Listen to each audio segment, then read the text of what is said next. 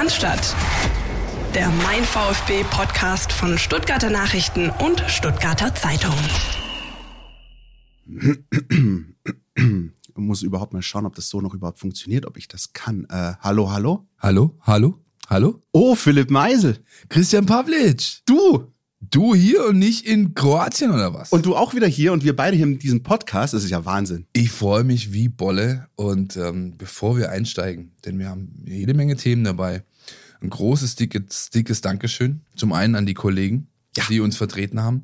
Zum anderen aber und vor allem an euch da draußen. Wir haben hunderte Mails bekommen, Dutzende ähm, Anfragen, Nachfragen, ähm, private Nachrichten, was denn los ist, wie es uns geht. Dir geht's prächtig. Du siehst auf jeden Fall aus, als Ich habe ich hab ein paar Sommersprossen bekommen. Hättest du nicht viel anbrennen lassen da unten? Genau, richtig. Und bei mir, Leute, ähm, ich bin zumindest so weit wiederhergestellt, dass ich hier sein kann.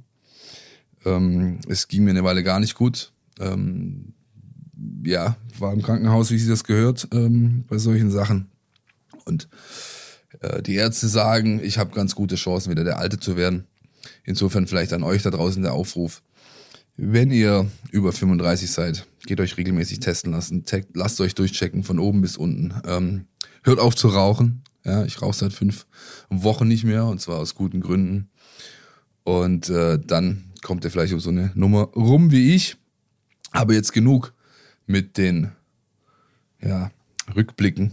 Aber ich darf noch Oder? ganz kurz sagen, einfach. Ja. Es ist einfach wahnsinnig schön. Dieses Gefühl hier mit dir in diesem Aufnahmeraum zu stehen, Ja. das hat mir gefehlt, selbst äh, an der Adria und ähm, einfach, einfach großartig. Und wir hoffen, dass ihr da draußen auch Spaß habt ähm, mit dieser Folge, in der wir auch mit ähm, Dirk Preis, unserem Sportchef, sprechen werden, Genau. der uns in den vergangenen Wochen dankenswerterweise mit vielen anderen Kollegen und Gästen ähm, bestens ersetzt hat. Äh, da sind wir echt froh drum, ähm, dass äh, die ganze Podcast-Geschichte weitergelaufen ist. Also mit Dirk Preis werden wir im weiteren Verlauf der Folge noch sprechen und wir blicken da vor allem auf den ganzen Themenkomplex Mitgliederversammlung und äh, ich weiß nicht, soll ich sagen, die heiligen drei Könige oder die drei Fragezeichen? Also die skurrilste äh, VfB-PK seit der legendären von Robin Dutt zumindest. Ja, aber wir kommen nachher noch dazu. Und da freuen wir uns drauf. Ähm, und ich glaube, worüber sich der VfB und seine Fans auch freuen, Philipp, um mal direkt eine äh, semi-ordentliche Übergabe, äh, Überleitung äh, hinzukriegen, ähm, worüber man sich also auch beim VfB gefreut hat, ist, denke ich, der Punktgewinn beim FC Bayern München, über den wir jetzt sprechen wollen. 2-2.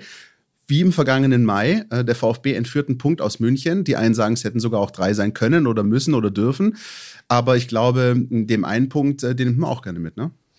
Die neue ungeschlagene Serie im Schlauchboot zu Fröttmanning, ja, die wollen wir mal zuerst behandeln. Also ich habe, seht's mir nach, wenn die Sprache noch nicht so ganz äh, sauber funktioniert wie vielleicht davor.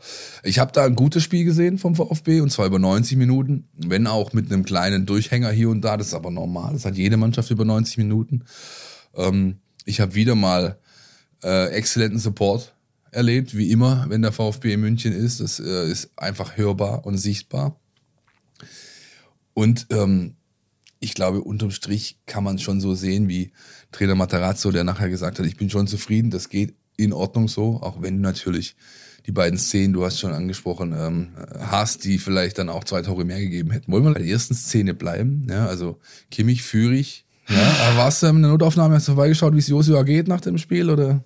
Ich habe mir ein paar Minuten wirklich ernsthafte äh, Sorgen um die Fortsetzung der Karriere von Joshua Kimmich gemacht und bin froh, dass, äh, dass es offenbar dann doch weitergeht. Er gegen Barcelona dann auch gleich spielen können. Nein, Spaß beiseite. Es war natürlich echt eine hochdiskutable Szene. Ähm, die, ähm, ja, die ich, wie, wie so oft, die man von beiden Seiten äh, äh, beobachten kann. Ich glaube, der Kernpunkt, über den wir hier diskutieren, ist in meiner, ähm, nach meiner Ansicht nicht, ist es ein Foul oder ist es kein Foul. In meinen Augen geht es darum, muss oder darf oder soll der Videoschiedsrichter hier eingreifen. Denn ähm, es kann mir ja keiner sagen, dass Schiedsrichter Dingert das Zupfen oder den Kontakt zwischen Führig und äh, Kimmich nicht wahrgenommen hat. Er hat ja gesehen, was da passiert ist. Und er hat gesehen, dass Kimmich sozusagen das Spielen unterbrochen hat und, ähm, glaube ich, drei Sekunden später erschrocken ist, weil er gesehen hat, oh fuck, die schießen ja ein Tor. Und äh, sich dann halt eben angefangen hat zu beschweren.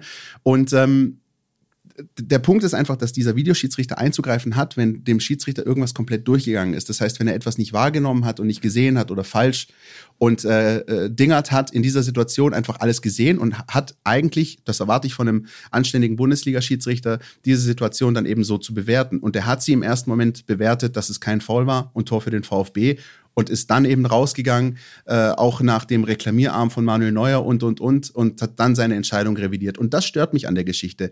Hm, ich verstehe Menschen, die sagen, das ist doch kein Foul, wegen dieses Zupfers ähm, fällt er doch nicht hin. Ich verstehe aber auch Menschen, die sagen, na ja, für diesen Zupfer, wenn der im Mittelkreis passiert, kriegst du wahrscheinlich einen Freistoß gepfiffen. Also ich verstehe tatsächlich beide Ansichten. Was ich nicht verstehe, ist, dass Christian Dingert diese Szene sieht, bewertet, Tor gibt und dann rausgeht, weil die Videobilder werden da nichts anderes hergeben, wie das, was er mit seinen eigenen Augen wahrgenommen hat. Und das stört mich an der Geschichte.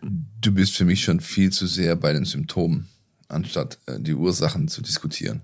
Ja, klar kann man so sehen, ähm, aber es ist nur Symptom. Ursache ist, der war muss abgeschafft werden. So kannst du das nicht weitermachen. Das gilt ja nicht nur für diese Szene, sondern für viele andere, auch am Spieltag jetzt. Das ist so nicht zukunftsfähig. Ja, ähm, die müssen sich das alles anschauen, komplett resetten und äh, Änderungen vornehmen, weil so kannst du nicht weitermachen. Und zum Zweiten, und das ist für mich das größere Thema, vielleicht ist nicht ganz so auf die Dinger-Szene bezogen, aber auch auf, sag ich mal, den, den Gesamtspieltag oder die Gesamtsaison bisher. Wir haben in Deutschland ein grundsätzliches Qualitätsproblem. Bei und das den ist offensichtlich. Das ja. ist einfach nicht gut. Ja, da fehlt mir in so vielen Fällen Fingerspitzengefühl. Es fehlt mir auch vor allem Expertise durch, durch ähm, also das, das Urs Meier, der wir hier auch schon hatten als Einspieler mal, ja, der, der hat es am Wochenende gesagt, das, das sind, wir haben zu viele Regelbuchschiedsrichter und genauso ist es. Die, die pfeifen nach dem, was in, der, in dem Buch steht, aber sie pfeifen das ist wie so Paragraphenreiter. Wenn du einen Fußballer, der solche Szenen sieht, der würde die vollkommen anders bewerten, weil er auch weiß oder besser weiß, was für eine Tragweite hat so ein Zupfer, wie ist das und jenes zu bewerten. Und das, das kannst du so, finde ich, nicht weitermachen. Das Problem ist, du kriegst es nicht über einen Knopfdruck, über einen Fingerschnipser geregelt, sondern es ist ja eine Phase von mehreren Jahren, die du brauchst, um diese Qualität bei den Refs wieder auszubilden. Das beste Beispiel für diese These ist das, was der Schiedsrichter nach dem Spiel Hertha Leverkusen gesagt hat. Also wie er lehrbuchhaft versucht hat zu begründen, warum er diesen Elfer nicht gegeben hat. Du das siehst war diese, fast schon drollig. Ja, ja, er hat und, und, und du nimmst ihm das ja ab, du hörst ihm ja zu und denkst, ach Gott, du bist ja schon süß, ne? Du, du guckst halt, du schlägst wie, wie so ein Jurastudent äh, den genau. Schönfelder genau, auf genau, und da so steht halt drin, das ist die Definition für Handspiel, das ist Frage eins, das ist Frage zwei. ich muss beide Fragen verneinen. Das klingt wirklich wie, also wer schon mal Jura-Klausuren geschrieben hat. Äh, das ist wirklich so. Und sagt dann halt, ja, dann ist es halt für mich kein Elfmeter. Ähm, ärgert mich wahnsinnig. Und äh, zweite, äh, zweites Argument, das deine These durchaus bekräftigt, ist, das reicht, wenn man dann unter der Woche einfach Champions League schaut und dann einfach sieht, wie international solche Situationen gehandhabt werden, mit viel weniger Tamtam, -Tam, mit weniger Unterbrechungen, mit kürzeren Unterbrechungen und äh, in den äh, meisten Fällen mit äh, korrekteren Entscheidungen. Die sind auch nicht fehlerfrei, aber das zeigt ja dann halt einfach, dass es halt doch auch anders geht. Jetzt guckst du mal die letzten Großturniere an, dann suchst du mal die deutschen äh, Schiedsrichter, die dabei mitgewirkt haben. Da kannst du mit der Lupe suchen. Das hat natürlich auch seinen Grund. Ja. ja. Und, Allerdings äh, einschränken noch, Philipp, ja, äh, ganz kurz, weil du ja den, den war schon ähm, ganz kurz. Wir können nicht wolltest. ganz kurz. Ähm, für mich ist es halt wiederum so, ähm, ich sehe das Ganze sehr, sehr kritisch, aber ähm, dass der Videoassistent oder der Videoschiedsrichter seine Daseinsberechtigung und aus meiner Sicht sogar absolut da sein muss, wurde halt dann eben in der 92. gezeigt, weil das war wiederum, das war für mich eine Prototypszene, wie Videoschiedsrichter funktioniert. Ja, eine Szene, die man aus, die wir als Zuschauer vor dem Fernseher oder im Stadion nicht wahrgenommen haben, die der Schiedsrichter so nicht wahrgenommen hat, der einfach nur gesehen hat, der Schuss von Girassi geht in den Himmel, aber das dann Delicht, wie man so schön sagt, Delicht, ja, ja. habe ich geübt, äh, ihm dann tatsächlich an, auf den Schlappen tritt. Ähm, das haben dann erst die Videobilder hergegeben und ähm, das ist dann für mich die Situation gewesen, wo ich sage, Jo, und genau deswegen brauchen wir den Videoschiedsrichter und so muss er eigentlich funktionieren. Und das hätte ich übrigens auch gesagt, wenn die Entscheidung so auf der anderen Seite gefallen wäre, weil da bin ich echt objektiv. Ähm, da bin ich so ein, so ein Gerechtigkeitsfreak und ähm, allein die Szene hat mir wieder gezeigt, naja, das Ding ist schon gut, dass man es hat. Sozusagen wurde im Kölner Keller das Licht angemacht. Ja? Oh, stark. Ja. Das, das hat mir gefehlt. Ja, sehr gut. Ähm, vielleicht eins noch, weil es mir gerade so hängen blieb nach deinem nach Ding. Äh, hat ein Christian, ich habe mal Kommunikationswissenschaften studiert, Pavlic etwa Jura-Klausuren geschrieben, irgendwann mal zwischendurch oder was? Er musste, er musste sich auch mal mit Dingen wie äh, BWL und öffentlichem Recht auseinandersetzen. Und das, da schreibst du wirklich solche Geschichten wie äh, nach Definition ist das so, vorliegend ist das so, daher ist das im Ergebnis. Subsumption nennt das der Hobbyjurist. Und äh, das äh, das Boah, hat für mich aber in der Bundesliga wenig zu suchen, wenn ich ehrlich Ich habe Gänsehaut, Christian, ich habe Gänsehaut. Vielleicht sollten wir mal irgendwann eine Folge machen, in der wir von uns nur in der dritten Person sprechen. So wie Lothar Matthäus, der immer sagt, ein Lothar Matthäus, ne? ja, wäre eigentlich ganz geil. Ähm, Kommen wir aber zum Kick noch. so sieht's aus. Ist ja auch noch ein bisschen was in der Nachgang, äh, im Nachgang passiert oder im Spiel so. Aber vielleicht erst mit dem Nachgang möchte ich gern kurz einsteigen, von hinten sozusagen. Ähm, Sven Misseltat hat nach dem Spiel natürlich äh, kein Mikro gescheut und auch wieder mal deutlich zum Ausdruck gebracht, was er denn von diesem Schiedsrichterauftritt hält. Ja, und das war nicht das erste Mal in der Saison.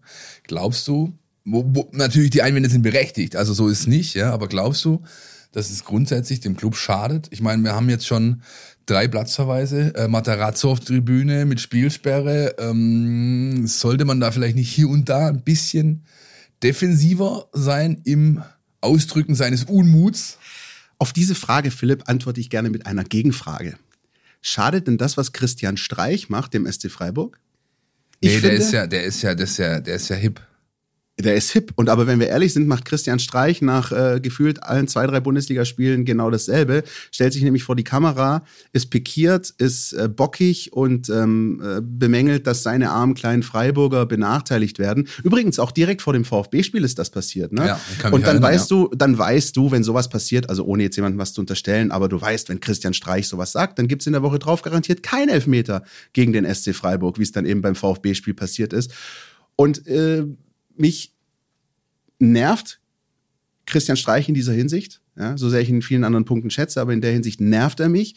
Und er schadet aber seinem Club, finde ich nicht, unterm Strich. Und ähm, Sven Missintat äh, kann ich mir vorstellen, dass er den einen oder anderen Nicht-VfB-Fan damit möglicherweise nervt. Aber ich glaube auch nicht, dass er dem VfB damit schadet. Ähm, vielleicht ist es die eine oder andere Szene drüber, weißt du, wie bei dem zweiten äh, Foul, was ja wirklich ein klares Foul war, dass er da auch nochmal so an die Decke geht. Aber im Kern, im Eifer des Gefechts, in der Hitze der Nacht, äh, zehn Minuten nach dem Spiel, haust er halt mal einen raus. Jein, ich habe schon ein bisschen Bauchschmerzen. Also ich, ich, ich gehe jeden Kritikpunkt mit, den er angebracht hat. Ich gehe auch die Art und Weise mit. Ähm, aber es hat eben Auswirkungen. Und das immer wieder bei den Schiedsrichtern und ihrer, ihrer lehrbuchhaften Pfeiferei. Weil genauso lehrbuchhaft, wie sie pfeifen, genauso, ähm, ähm, sag ich mal, kritikunfähig sind sie, wenn eben Kritik kommt, berechtigt oder unberechtigt. Und genauso borniert, pikiert und vielleicht auf Deutsch gesagt angepisst, gehen sie halt dann vielleicht im nächsten Spiel mit äh, dir als Club, als Mannschaft, als Ganzes. Die Unit ist ja nicht nur die Elf, die auf dem Platz stehen, sondern alle, die in, im, ähm, am, am, Stadion sind, unten, um. Und das könnte halt schon ein Thema werden. Insofern äh, weiß ich nicht. Ich habe ein bisschen Bauchschmerzen. Ja. Ich kann es aber auch nicht äh, genauer fassen. Genauer fassen kann ich dagegen, dass der VfB einen Kalajdzic-Ersatz verpflichtet hat, kurz vor Schluss, der wirklich diesen Namen und diese Kategorisierung, der Name ist ja nicht, zurechtträgt, oder? Was meinst du? Erstmal äh, bessere Überleitung als meine jetzt vorher, vor, vor zehn Minuten. Ja. Ein Christian Pavlic spendet Applaus, auch mal spontan. Hast du nicht verlernt, ja, sehr gut. Ähm, ja, ich muss ganz ehrlich sagen, äh, nachdem ich mir das Spiel angeschaut habe, aber, ähm, und das möchte ich auch gerne noch erwähnen, ähm, auch das, was ähm, Girassi nach seinen Einwechslungen in Unterzahl in Köln und gegen Schalke gemacht hat, fand ich schon wichtig, nämlich Bälle festmachen, äh, Arsch raus in bester Carsten Janker-Manier. Macht er besser als Kalajdzic. Das ist Definitiv. der Punkt, wo er definitiv ein, ein, ein, ein Plus ist. Definitiv. Ähm, das hat mir schon imponiert. Und dann aber auch ähm, das, was über die gesamte Spielzeit in München passiert ist. Und auch da, du hast gerade Sascha Kalajic erwähnt, ähm, dem wir an der Stelle gute Besserung wünschen. Absolut, ja. Ähm, ohne jetzt da irgendwie äh, ihn schlecht reden zu wollen. Ihr wisst alle, wie sehr wir Sascha Kalajic und das, was er beim VfB gemacht und geleistet hat, schätzen. Aber wenn es etwas gibt, was mich ein bisschen manchmal oder wo ich dachte, da hat Sascha Kalajic Luft nach oben, dann war das für mich das Thema ähm, Körpersprache, Haltung. Und ähm, also Kalajic hatte manchmal so Nachmittage, wo er dann irgendwie zwei Bälle nicht kriegt oder einen Fehlpass spielt oder vorne die Chance nicht reinmacht, dann hing schnell die Schulter. Der Kopf ging runter und das war so, boah, na, heute wird das nichts mehr. Und äh, bei Seru Girassi hatte ich äh, genau das Gegenteil. Ja, der kriegt ein Tor abgepfiffen, der kriegt ein zweites Tor abgepfiffen, was er übrigens sehr schön reinmacht. Der ballert ein Ding an die Latte. Und äh, ich weiß nicht, wie es dir ging, kurz vor dem Elfmeter. Ich habe für einen ganz kurzen Moment habe ich mir überlegt, so, boah, wenn der jetzt auch noch nicht reingeht, dann sprechen wir alle und die Medien und die Fans von dem gebrauchten Nachmittag. Aber der Spieler ist, ist wie, sagt, wie sagst du schön, der scheißt sich nix, nimmt die Kugel und äh, ledert die so dermaßen lehrbuchhaft äh, oben rein, dass äh, Manuel Neuer nur hinterher gucken konnte. Und das finde ich sehr beeindruckend. Also genau diese Körpersprache, ich lasse mich nicht von einem, zwei, drei Tiefschlägen runterbringen, sondern ich mache hier weiter bis zur letzten Sekunde. Das ist was, was dem VfB wahnsinnig gut getan hat. Und allein deswegen, deswegen ist er für mich schon ein großer Gewinn, völlig unabhängig davon, dass er anscheinend die Dinger sauber reinmacht. Die Qualität des Elfmeters konntest du sehr gut an Manuel Neuer ablesen. Ja. Respektive an seiner Reaktion. Ja, er wurde nicht nur ausgeguckt, sondern das Ding wurde auch noch so perfekt da oben in den Winkel geschweißt, dass er nur noch auf die Knie gehen konnte.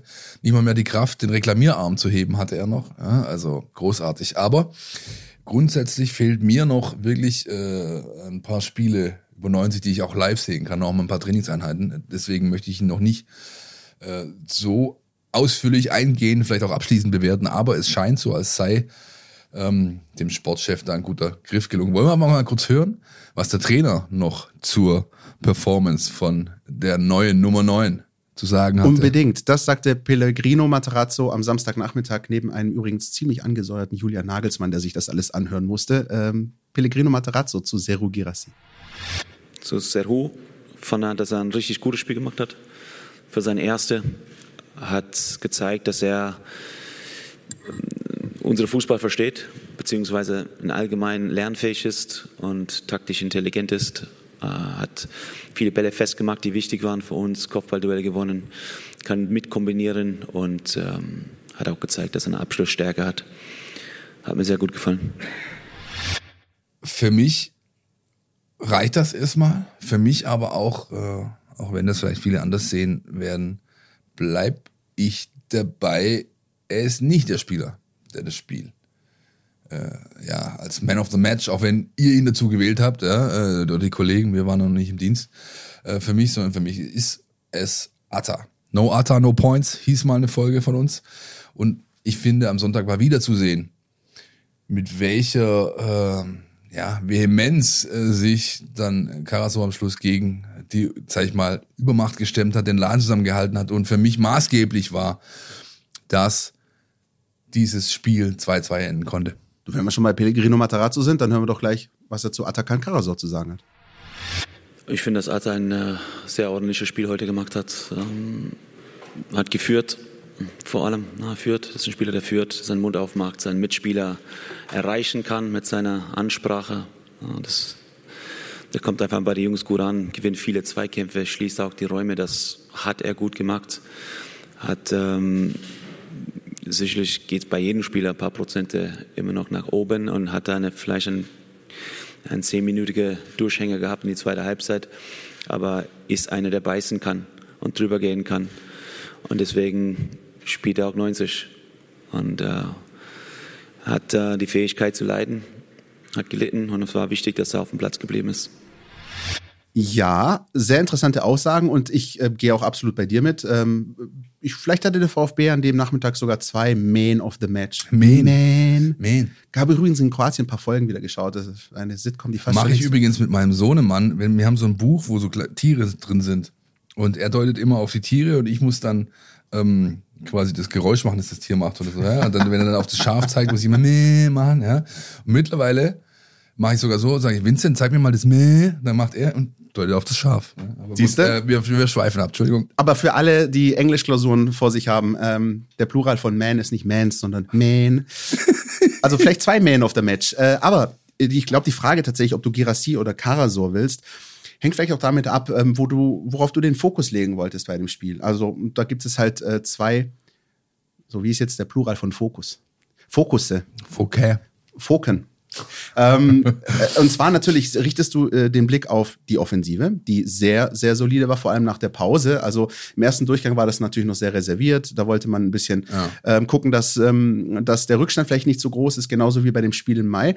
Und dann aber, was äh, nach der Pause passiert ist, war das offensiv sehr, sehr ordentlich. Ähm, äh, hohes Pressing, immer mal wieder in Phasen sich zurückfallen lassen, aber in anderen Phasen einfach wieder draufgegangen. Damit sind die Bayern wirklich nicht so wirklich zurechtgekommen. Äh, oder du richtest eben den Blick auf die Defensive, wo eben ein Atakan Karasor ein mit, mit eines der besten Spiele im VfB-Trikot gemacht hat, in meinen Augen. Ähm, auch unter Schmerzen am Ende das Ding durchgezogen hat, äh, ganz viele äh, äh Räume äh, erschlossen, geschlossen ähm, und, und immer da gewesen. Ganz, ganz wichtig für diese Partie, in der tatsächlich, ähm, wie ich finde, auch wenn es dann kein Sieg war, aber in der der Matchplan von Pellegrino Matarazzo aufgegangen ist, weil dazu gehörte auch ein Stück weit, ich glaube, so ehrlich dürfen wir sein, in der 75., 80. vielleicht nur mit einem hinten zu liegen, nicht mit zwei. Da darfst du dich auch bei Florian Müller übrigens bedanken, der das 3-1 durch äh, Gnabry verhindert. Ja. Und dann am Ende zuzuschlagen, weil eben auch dieses VfB-Spiel für die Bayern so im Sandwich kam zwischen Inter und Barca. Und ähm, du hast all das genauso bekommen. Ja, die Bayern, die sich vielleicht ein bisschen zu genügsam waren, nur mit einem Tor geführt, dann gedacht haben, das schaukeln wir schon runter und der VfB, der am Ende nochmal ordentlich Druck gemacht hat und belohnt wurde. Also für mich tatsächlich äh, Atakan Karasor, Seru Girassi, auch Florian Müller. Äh, all das brauchst du, diese ganzen Komponenten, wenn du in München was mitnehmen willst. Ich gehe sogar noch weiter und sage, der Matchplan beinhaltete drei Punkte. Ähm, weil so schätze ich die Attitüde äh, von allen da unten ein. Da kenne ich den Trainer auch gut genug, dass äh, ich weiß, dass der nicht dahin fährt, um irgendwo einen Punkt sich zu ermauern, sondern er wollte das Spiel gewinnen. Und das bringt mich halt wiederum zu der Frage, sechstes Spiel, fünftes Unentschieden, wieder nur ein Punkt, ist es zu wenig? Auch wenn es gegen die Bayern war, Christian? Im Gesamtkontext, ähm, im Gesamtkontext äh, würde ich sagen, äh, nicht, was das Spiel an sich anbetrifft, hätte der VfB es durchaus gewinnen können. Ich äh, für meinen Teil traue viel mehr diesem äh, Bremen-Spiel nach. Das nervt mich noch in vielerlei Hinsicht. Äh, A, weil du völlig unnötig dieses Tor bekommen hast. B, weil ich glaube, dass ähm, Werder Bremen die ganze Saison über sehr zehren wird von diesem Moment. Ähm, äh, also ich traue ja tatsächlich äh, einem Sieg in München nicht so sehr hinterher, wie ich mir in Bremen hinterher traue. Das ist ein sehr differenzierter Blick auf die Tatsachen, Christian. Deswegen haben wir dich hier eingekauft. Ja, ich würde vorschlagen, wir treffen uns nächste Woche wieder hier in diesem schönen kleinen Podcast-Kämmerchen. Dann vielleicht mit Steffen Görsdorf aus Berlin mit dabei und dann sprechen wir mal über die ersten sieben Spiele in der Länderspielpause ist und ziehen mal so ein erstes Fazit, auch wenn noch keine zehn Spieltage gespielt sind. Dann können wir nochmal auf dieses Thema eingehen. War es genug? War es zu wenig? Wie sieht's aus? Mickey Maus. Aber. Wenn wir schon bei Fazit, Faziten Fazit, sind, Fazit, bei Facetten, bei Facetten, Facetten mhm. wenn wir da schon dabei sind, dann holen wir uns das jetzt auch direkt ab, ähm, nämlich nach all dem, was am Wochenende sportpolitisch beim VfB passiert ist. Mitgliederversammlung, ähm, Personalien und, und, und. Und dazu holen wir uns jetzt unseren Dirk Preis in die Kabine. So, dann sind wir, wie zu Beginn angekündigt, jetzt zu dritt in unserer Aufnahmekabine und äh, begrüßen den Sportchef Dirk Preis ganz herzlich bei uns in der Runde. Dirk, grüß dich und an dieser Stelle auch nochmal persönlich vielen Dank fürs Einspringen die vergangenen Wochen. Ja, ähm, gerne und ja, euch beiden herzlich willkommen zurück ähm, und ja, alle anderen, die jetzt noch zuhören, die es bis hierhin geschafft haben, auch hallo und herzlich willkommen in dieser Folge. Ja. Immer gut zu erwähnen, die es bis hierhin ausgehalten ja. haben. Ähm, aber es ist ein gutes Stichwort, Dirk. Bis hierhin ausgehalten. Wir wollen über die Mitgliederversammlung sprechen vom Sonntag. Wir wollen auch über die PK am Tag danach sprechen. Ähm, aber erstmal zur Mitgliederversammlung. Du warst vor Ort. Ich hatte so aus der Ferne so ein bisschen mit dem halben Auge beobachtet und habe so wahrgenommen, für jemand, der wie wir durch die letzten Jahre gestellt wurde, durch WLAN-Gates, Rücktritte, Personenschützer, Abbrüche, es war eine relativ unspektakuläre Nummer, oder? Man könnte sagen langweilig, äh, ähm, aber das soll man nicht machen. Das ist ja auch mal schön für alle Beteiligten und auch für uns, wenn es mal ähm, ohne größere Reibereien und die ganz großen Aufreger vonstatten geht. Es war tatsächlich eine harmonische ähm, Mitgliederversammlung. Es waren allerdings natürlich auch nicht arg viele Menschen da. Äh, wenn man überlegt, 76.700 ist der aktuelle Stand äh, an Mitgliederzahl. Es waren, glaube ich, in der Spitze knapp unter 600 äh, Mitglieder in der Porsche Arena. Das ist natürlich dann auch sehr überschaubar. Es gab nicht die großen ähm, brisanten Themen, es gab keine Wahlen. Ähm, äh, von dem her ging das Ganze eigentlich ähm, sehr unspektakulär über die Bühne, bis dann ähm, irgendwann natürlich die drei Namen bekannt gegeben wurden die ja dann am Tag danach auch noch Thema waren in der Pressekonferenz und seitdem ja die Diskussionen so ein bisschen beherrschen um, rund um den VfB. Vielleicht noch ganz kurz äh, zu den harten Fakten. Ähm, es wurde ein finanzielles Ergebnis präsentiert.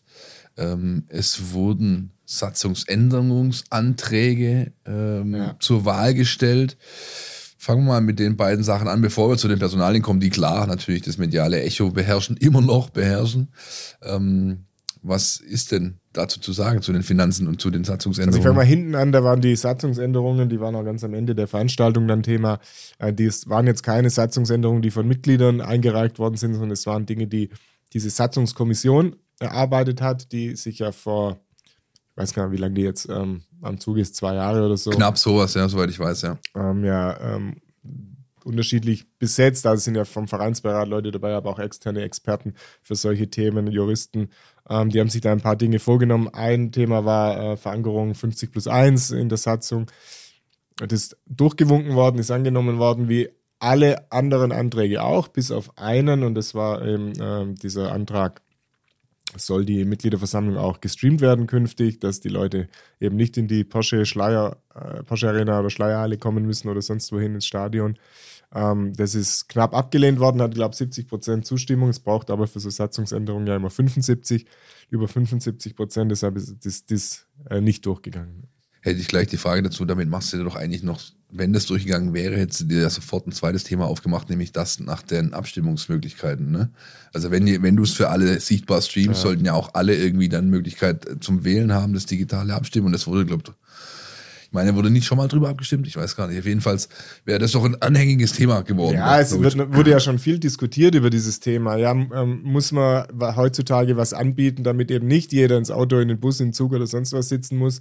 Fahrrad neuerdings ja auch ähm, ein ganz Großes äh, Thema, ja. gutes Verkehrsmittel, um äh, an die Arena zu kommen. Nee, im Ernst, ähm, das wurde immer wieder diskutiert und natürlich ähm, die, die regelmäßig zu den Veranstaltungen kommen und dann dort eben im Moment auch abstimmen, kann ich schon verstehen, dass die auch sagen, hey, ähm, wir nehmen den Aufwand auf uns, äh, wir zeigen da Interesse an der Vereinspolitik, warum soll denn jetzt jeder ähm, daheim mal kurz den Rechner anschalten können, vielleicht nur zu den Abstimmungen äh, wieder kommen und ansonsten in der Küche stehen oder Fernseh gucken oder sonst was.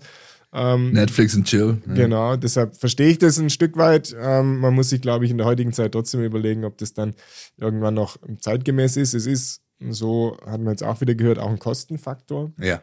Also eine hybride Veranstaltung, ähm, wo man beides anbietet äh, in der Halle und ähm, Abstimmungsmöglichkeiten von extern. Die wird nochmal teurer und das Ganze ist schon eine kostspielige Angelegenheit. Also jetzt waren es wieder über 400.000 Euro, ähm, die diese Veranstaltung gekostet hat und 400.000 Euro für dann 600 Mitglieder. Ähm, das ist, ähm, Ich glaube, das kannst du schön runterrechnen, äh, was das pro so sieht's aus. anwesende Mitglied kostet. Ich glaube, das ist was, was man als allgemeinen Hinweis oder Aufruf vielleicht den Leuten mitgeben äh, kann, also wenn, oder darf, wenn ihr Vereinsmitglied seid, wenn ihr Stimmrecht habt, dann nehmt es auch wahr. Und dazu gehört eben auch, dann so eine Veranstaltung in Präsenz zu besuchen, auch wenn es vielleicht, wie in diesem Jahr, eine etwas äh, trockenes Brot äh, ist, ja, ähm, im Vergleich zu sonst, ja. Aber das, angenommen, ich wäre VfB-Mitglied, würde ich das natürlich schon als äh, Option für mich sehen. Also sonst nur Mitglied zu werden, weil ich dadurch irgendwie vergünstigt an meine Karten bekomme, äh, das ist ja irgendwo nicht Sinn und Zweck der Übung. Aber das ist meine persönliche Meinung. Ja, man muss auch vielleicht auch einschränkend auch nochmal sagen, ähm, Punkt A hat Dirk gerade angesprochen, es standen jetzt auch nicht die ähm, Monsterabstimmungen an und Punkt zwei, was vielleicht auch nicht so schlecht ist, ähm, zu erwähnen, es war ja meines Wissens noch das letzte Sommerferienwochenende auch. Also vielleicht waren tatsächlich noch die einen oder anderen auch verreist und noch nicht wieder da oder hatten vielleicht ehrlich Standen gesagt im Fernpassstau. ja, ja, oder, oder schlicht und ergreifend auch keine Lust, vielleicht den letzten Ferientag äh, Ah, in, der, in der. Arena abzusitzen. Also vielleicht ist das auch eine Anregung, vielleicht auch was die Terminauswahl angeht, da vielleicht mal woanders hinzuwechseln. ist ja auch zu meinem äh, zu meiner Ausführung gerade zu sagen. Es gibt natürlich Mitglieder, die haben äh, ellenlange Reisewege oder Anreisewege. Man, ich kann mich noch erinnern, ich habe mal vor ein paar Jahren jemanden getroffen, der kam zu einer, ich weiß nicht, ob es eine MV war oder zu einem Spiel von Singapur hergeflogen. Ja, das kannst du natürlich auch nicht jedes Jahr machen. Das ist ja okay. logisch. Ja, aber aber ähm, also das ähm, das sind natürlich Themen, die man damit rein äh, bedenken muss. Dirk, Ja, aber wenn ich noch einen kurzen Satz noch dazu, in vielen Diskussionen, auch um AG, Verein und so, wurde immer ja dieses Recht auf Mitbestimmung äh, ganz hoch gehandelt. Ähm, und das, wie du es gesagt hast, ähm, die, die das anführen, sollten es dann eben auch wahrnehmen. Da waren sicherlich einige in der Halle, die Stammgäste sind bei diesen Veranstaltungen, die großes Interesse zeigen. An die ist das auch überhaupt nicht gerichtet. Aber Natürlich nicht. Manch, Ja, Ähm, mitbestimmen kann ich eben nur, wenn ich dann auch, äh, im Moment kann ich das nur machen, wenn ich dann auch da komme. Ja. kommen wir zum schwäbischsten aller Themen. Wie sieht's aus mit der Kohle? Wie hast du schon auf dem Konto, Dirk? Auf dem Konto ist, äh, sind 22 Millionen. Äh, Nee, tatsächlich war das die, die Eigenkapitalsumme, die, die genannt wurde ähm, im laufenden Betrieb, ähm, letztes abgerechnetes Geschäftsjahr der AG, muss man sagen. Also nicht äh, VfB insgesamt, sondern hier geht es um die AG, die ja eigentlich nicht Teil der Mitgliederversammlung ist, aber natürlich werden dort eben auch immer wieder äh, die Themen und Zahlen präsentiert, seit die Ausgliederung vonstatten gegangen ist. Also die AG hat ähm, ein kleines Minus gemacht ähm, und in dem im letzten in dem Zeitraum, der da relevant ist. Und es wurde als Erfolg verkauft und kann man, glaube auch nach wie vor als Erfolg sehen, weil ähm, ja in diese Bilanz äh, noch deutlich äh, die Corona-Pandemie und die Zeiten der Corona-Pandemie mit reinspielen. Und da siehst du eben bei ganz vielen Dingen ähm, äh, ja deutliche Minus. Seit Beginn der Pandemie ist ja auch oft gesagt worden, 90 Millionen Umsatzrückgang, der so nach und nach erst wieder zurückkommt. Aber das spielte da noch eine Rolle, deshalb sind die 1, ähm, was es da gab an Minus, glaube ich, doch ein Erfolg. Zustande gekommen natürlich auch, weil im Transferbereich da einiges erwirtschaftet worden ist. Da kommen wir nachher, glaube ich, nochmal rückführend darauf zu sprechen. Ähm, dann gab es, Christian, wie sagt man, im Kroatischen für das schwäbische wunderschöne Wort Zuckerle. Was sagt man da im Kroatischen dafür? Gibt's um, da was? Slatkischice. Irgendwie sowas, so ein kleines, sowas, sowas Süßes mit dabei, ja. So ein, äh, ein Schleck, könnte man sagen. Ein Schleck, genau, richtig. Dirk, a, a wie sah der Schleck aus, das Bombole, ja? Ja, das Bombole, ähm, drei Namen, die in Stuttgart bestens bekannt sind, die ähm, äh, ja auch einiges vorzuweisen haben. Äh, zwei davon Weltmeister 2014, ähm, einer zweimal deutscher Meister mit zwei verschiedenen Vereinen in das kann, ähm, können nicht viele von sich sagen. Natürlich äh, dann auch andere Zeiten beim VfB erlebt. Also Sammy Kedira, Philipp Lahm, die zwei Weltmeister, beide Champions League-Sieger auch. Ähm, und Christian Gentner sollen kommen in neuen Rollen ähm, zum VfB zurück. Und das wurde auf jeden Fall erstmal bei der Mitgliederversammlung mit viel Applaus äh, quittiert. Vor allem die Namen ähm, Lahm und Kedira da natürlich. Ja.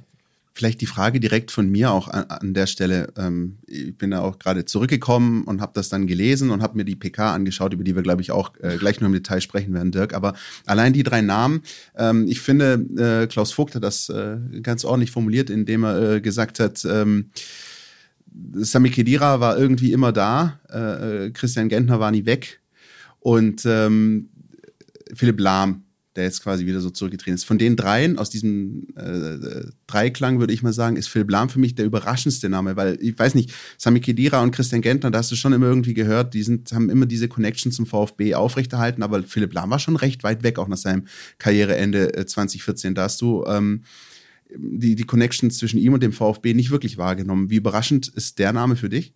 Das war auch für mich tatsächlich der überraschendste Name. Bin auch gespannt, ähm, ob er dann in der gleichen Intensität, wie es vielleicht ein Sammy äh, macht, Christian hat ja eh eine andere äh, Rolle, Christian Gentner dann eine hauptamtliche, aber ob er da in der gleichen Intensität das Geschehen verfolgt und immer wieder vor Ort ist, hat schon bei der PK dann angedeutet, dass er sicherlich ein bisschen mehr aus der Ferne das Geschehen äh, beobachten wird, die VfB-Spiele natürlich so gut es geht ähm, anschaut, aber sicherlich äh, weniger häufig im Stadion sitzen wird, als es der Sammy Gedira dann künftig machen wird. Aber du hast schon recht, das war auch für mich eigentlich eine, eine größere Überraschung, weil man immer gedacht hat, wenn er was im, im Vereinsfußball macht, dann irgendwie bei den Bayern, aber der scheint da irgendwie die emotionale Nähe so ein bisschen verloren zu haben, auch wenn er dort jahrelang gekickt hat und seine großen Erfolge auf Vereinsebene ja dort auch gefeiert hat, wobei wir nicht vergessen sollten, dass er beteiligt war am großartigen 2 zu 1 Sieg ähm, gegen Manchester United damals. Weil ich natürlich da sagen muss, dass äh, mein damaliger äh, Team Crush äh, der deutlich bessere Außenverteidiger war in dem Spiel, nämlich Andy Hinkel,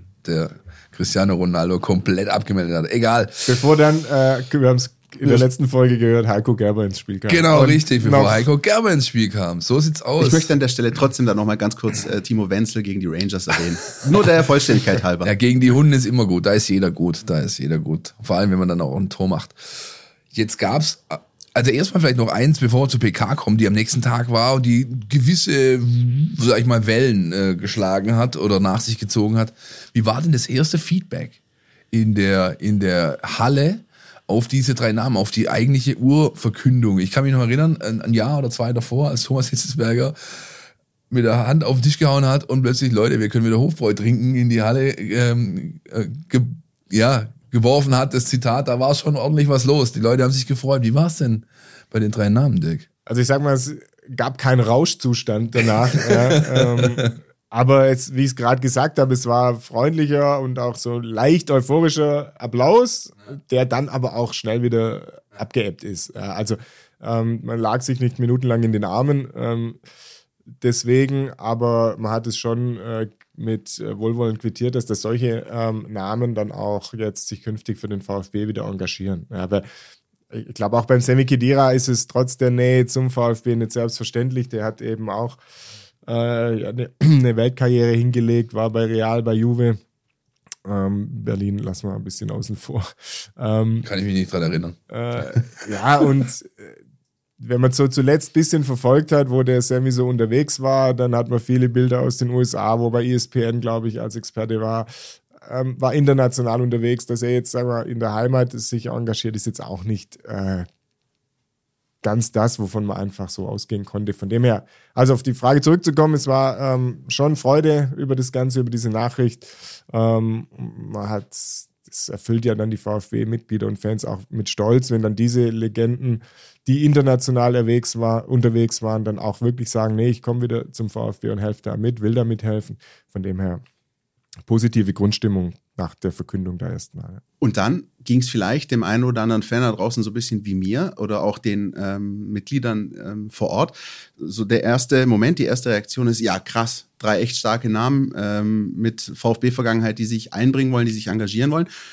Und im zweiten Gedankengang oder ein paar Stunden später oder am Tag danach kommt so die Überlegung, ja, okay, was hat das eigentlich für Folgen? Möglicherweise auch intern, auch auf andere Bereiche. Und ich glaube, das ist das, was viele Fans beschäftigt. Ähm, man, man hat dann auch die ein oder anderen Kommentare in der Medienlandschaft gelesen, man hat auch gelesen, was Fans geschrieben haben.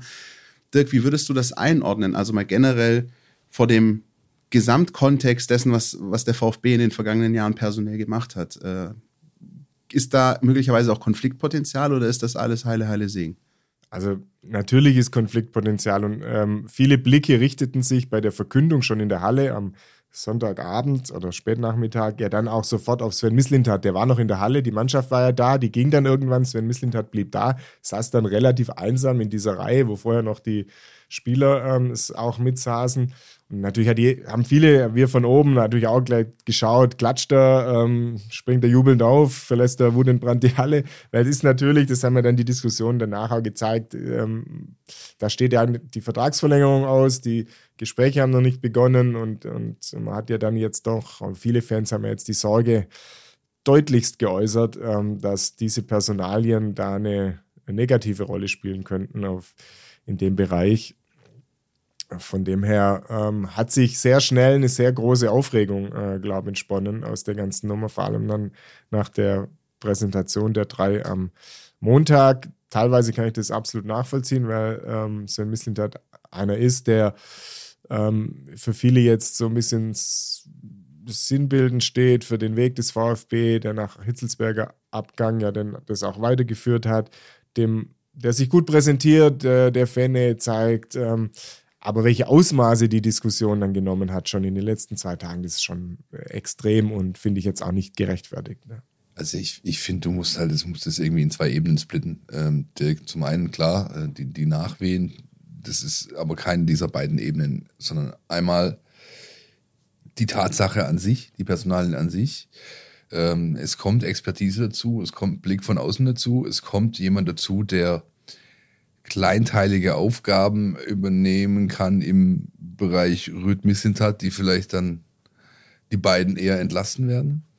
Ähm, und dann hast du halt aber die Art und Weise der Präsentation, sage ich jetzt mal. Äh, und da bleiben für mich irgendwie fünf U hängen, vier U hängen, ja, wenn ich so, wenn ich das so sehe. Das ist irgendwie, für mich wirkt es unausgegoren, unkonkret unergiebig und auch unvorbereitet. Wenn ich mir diese PK anschaue, und ich habe sie mir wirklich nochmal in ganzer Länge angeschaut, dann ist das nicht gut gemacht gewesen, nicht gut präsentiert worden. Dann wirkt das teilweise fahrig. Also ich habe den Alex Werle beispielsweise, seit der da ist, noch nie so auf seinem Stuhl hin und her zappeln sehen. Ja, und auch die, sag ich mal, diese grundsätzliche Attitüde, das immer noch ein Spruch, hey, all, all eyes on me, jetzt hau ich hier die Dinger raus und dann hau ich noch ein Witzchen hier und ein Witzchen da äh, fand ich einfach so nicht, nicht gut. Ähm, und das blieb, glaube ich, auch bei vielen Menschen hängen. Und, ja, und deswegen, die das beobachtet haben. Dirk, und deswegen haben wir dich ja auch hier reingeholt, denn du warst ja auch vor Ort bei dieser Pressekonferenz. Und ich erinnere mich beispielsweise an die Stelle, als ähm, Alexander Werle dann auch gesagt hat, äh, ja, was der Sven jetzt denkt, äh, weiß nicht, ihr könnt ja sehen, er steht da hinten äh, angelehnt und guckt sich das alles an. Wir haben ja quasi als Zuschauer äh, über diesen YouTube-Stream tatsächlich nur die Frontansicht gehabt, was da vorne auf dem Podium passiert ist. Vielleicht kannst du uns mal ein bisschen erzählen, wie das alles so atmosphärisch auf dich wirkte. Tatsächlich auch mit vielleicht Misslintat im Hintergrund und anderen Personen, die da zugegen waren. Also zunächst mal kam der Sven Misslintat kurz bevor es losging, ähm, auch in den Pressekonferenzraum, hat mich auch ein bisschen überrascht ähm, dass er so quasi als Zuschauer, Zuhörer ähm, sich das Ganze anschaut, anhört. Ähm, kam da, stand dann hinten ähm, und dann hast du ja schon da allein, als er kam, die kannst du, ging es ja los zu interpretieren. Ja, kommt er jetzt, um sich demonstrativ dahinzustellen und eben so zu, zu zeigen, ja, guck, jetzt machen die ihre Show, wie sie dann hinterher auch so ein bisschen mal in anderen Medien genannt wurde. Und ich bin ähm, auch da, äh, betrifft mich, aber ich bin nicht Hauptakteur, aber ich schaue es mir mal an oder wollte ein Stück weit Einigkeit äh, demonstrieren, sagt er, ja, ich äh, bin Teil dessen, auch wenn das jetzt erstmal die anderen Protagonisten sind. Also schon da ging es natürlich los. Ähm, was ist das für ein Zeichen, dass er jetzt da ist? Ich saß dann äh, tatsächlich auch in einer der Stuhlreihen, ähm, um dann ordentlich äh, Fragen stellen zu können und wollte mich dann auch nicht jedes Mal nach Sven Missentat umdrehen, wie er jetzt äh, bei jeder Antwort äh, reagiert, weil ich habe ihn dann immer ähm, beobachten können im Laufe der Pressekonferenz. Aber ja, er war die ganze Zeit da, hat sich dann aber danach auch beeilt, ähm, äh, den Saal wieder zu verlassen, um eben auch nicht dann nach seinen Einschätzungen gefragt zu werden und dann vielleicht auch irgendwie ja, ausweichen zu müssen, Angriffsfläche zu bieten und so weiter. Wie wirkte die Pressekonferenz auf dich? Also äh, würdest du da Philipp zustimmen oder wie war dein Eindruck vor Ort, also von dem, was inhaltlich dargeboten wurde? Also tatsächlich ist sie, glaube ich, wirklich sehr relativ kurzfristig anberaumt worden, dann im Laufe des Sonntags auch, als klar war, man kann, wahrscheinlich hatte man dann irgendwann alles unter Dach und Fach, dass man es den Mitgliedern präsentieren konnte. Das ist ja ähm, so ein ganz hohes Gut, was sie immer sagen, wir können es unseren Mitgliedern zuerst präsentieren. Ja, okay, ähm, dann bereite ich es lieber gut vor und habe es nicht den Mitgliedern ähm, so als erstes präsentiert. Ähm, ich weiß auch nicht, ob da der Schaden so groß gewesen wäre. Äh, tatsächlich ähm, für mich als, ist ja für uns Journalisten dann auch immer so, als Fragesteller willst du konkrete Antworten und die konnte dann vor allem Alex Werde oftmals nicht so liefern und deshalb wirkte, ist dieser Eindruck ja auch entstanden. Hat sicherlich mit so Beraterfunktionen zu tun, wie es jetzt Kedira Alarm innehaben sollen, ähm, die, die schwer richtig mit einem klaren Aufgabenprofil ähm, zu benennen sind. Aber auch wenn ich sage, ich habe jetzt einen Lizenzspielerabteilungsleiter, habe schon den Mann, der es machen soll. Also ist eigentlich alles gefixt und muss aber sagen, äh, was er dann genau macht, schauen wir mal. Das ist dann halt ein bisschen doof. Und, auf viele Fragen ist er dann halt auch ausgewichen, Alex Wehrle. Deshalb ähm, ist da schon der Eindruck entstanden, dass man das hätte anders oder auch besser machen können. Ja. Philipp, ganz kurz vielleicht, äh, du hast schon den Arm gehoben. Ähm, Einsatz, der mir hängen geblieben ist. Ich meine, es war bei Christian Gentner, der dann äh, bei seinen Ausführungen ja gemeint hat, eigentlich wollte ich es erst gar nicht. Und äh, dann äh, hat aber Alex Werle nochmal mit mir gesprochen, nochmal mit mir gesprochen. Auf, also ich hatte zuerst den Eindruck, okay, Christian Gentner hat man dich eigentlich zwingen müssen zu der Aufgabe oder warst du sofort Feuer und Flamme? Das ist so ein bisschen bei mir hängen geblieben, ohne das jetzt, weiß ich nicht, äh, großartig einordnen zu können, aber da, da ist bei mir kurz mal die Luft stehen geblieben. Da sind wir wieder bei den vier U. Ja, das ist bleibe ich dabei. Das ist unausgegoren, unkonkret, unergiebig und auch unvorbereitet. Das muss man besser machen. Ja? Wenn ich dann, ähm, also was hat er denn gedacht, der Herr Werle, dass man ihm jetzt, äh, äh dass wir hier jetzt klatscht oder was? Oder nein, natürlich kriegt er konkrete Fragen gestellt. Also muss ich auf diese Fragen konkrete Antworten haben. Eine war von von äh, von Dirk, ähm, äh, glaube ich sogar nach der Frage, ihr habt ihr eigentlich mit dem äh, Team Rüd Missentat gesprochen, war, dass sie jetzt einen neuen Mitarbeiter bekommen. Und da wurde halt nur rumgeeiert. Schlussendlich bleibt da unterm Strich, nein, es wurde nicht gesprochen. Ja?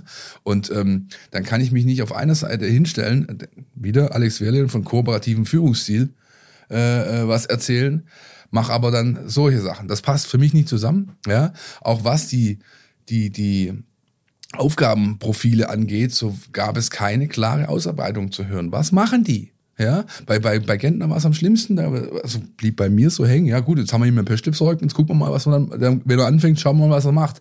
Also, Leute, so geht's nicht. Ja, und dann auch äh, ein Kedira hat auf klare, konkrete Fragen nur nichtssagende Statements gehabt. Und Philipp Lahm fängt an, von seiner Wohnung zu erzählen, von seiner ersten. Also, Leute, das ist, nochmal, das meine ich mit diesen verschiedenen Ebenen. Ja, es ist, ich finde es grundsätzlich gut, dass du dir solche externe Expertise reinholst, den Blick von oben. Das ist, da werden dann auch mal Tätigkeiten, Aussagen, äh, äh Handlungen in Wettbewerb gestellt, gechallenged, wie man heute sagt. Ich finde das richtig. Wie es Herr ähm, Mislintat gerne sagt. Wie es Herr Mislintat beispielsweise gerne sagt, ja. Und ähm, aber das muss man besser präsentieren.